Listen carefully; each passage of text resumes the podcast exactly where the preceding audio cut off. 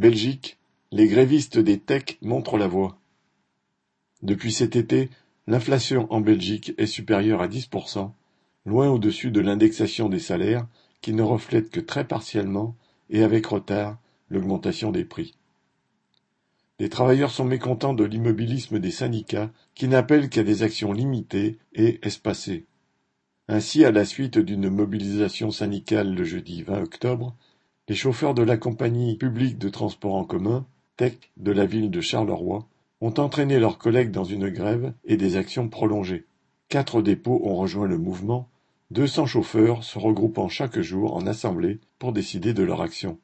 Les chauffeurs disaient qu'avec 2000 euros nets, ils ne s'en sortaient pas, mais ne voulant pas apparaître comme luttant pour leurs seuls intérêts, ils appelaient le reste de la population à les rejoindre dans leur lutte contre la baisse du pouvoir d'achat. Ils expliquaient que ce n'était pas une grève syndicale, mais un mouvement citoyen contre la vie chère. Le premier jour, leurs actions ont consisté en blocage de ronds-points et de la gare de Charleroi.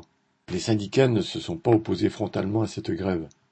Dans les médias, ils ne lui apportaient pas leur soutien, mais les délégués sur place affirmaient aux grévistes qu'ils étaient couverts. En l'absence de direction élue, ce sont les propositions des délégués syndicaux, qui affirmaient parler en tant que citoyens et pas en tant que syndicalistes, qui étaient régulièrement reprises. Après quatre jours d'action, les grévistes de Tech ont décidé d'aller à la rencontre des travailleurs de deux dépôts de la Poste et d'une entreprise intercommunale publique de traitement des déchets, Tibi.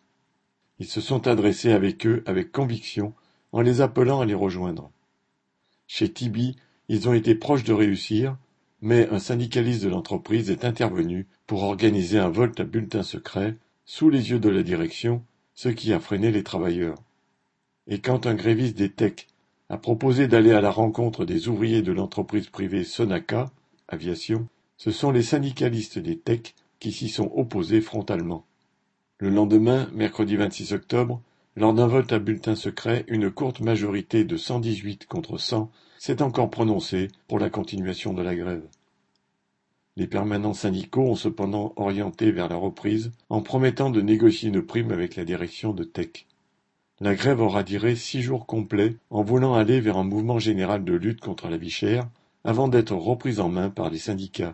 Les grévistes auront fait l'expérience de la nécessité d'une direction alternative. Correspondant Hello.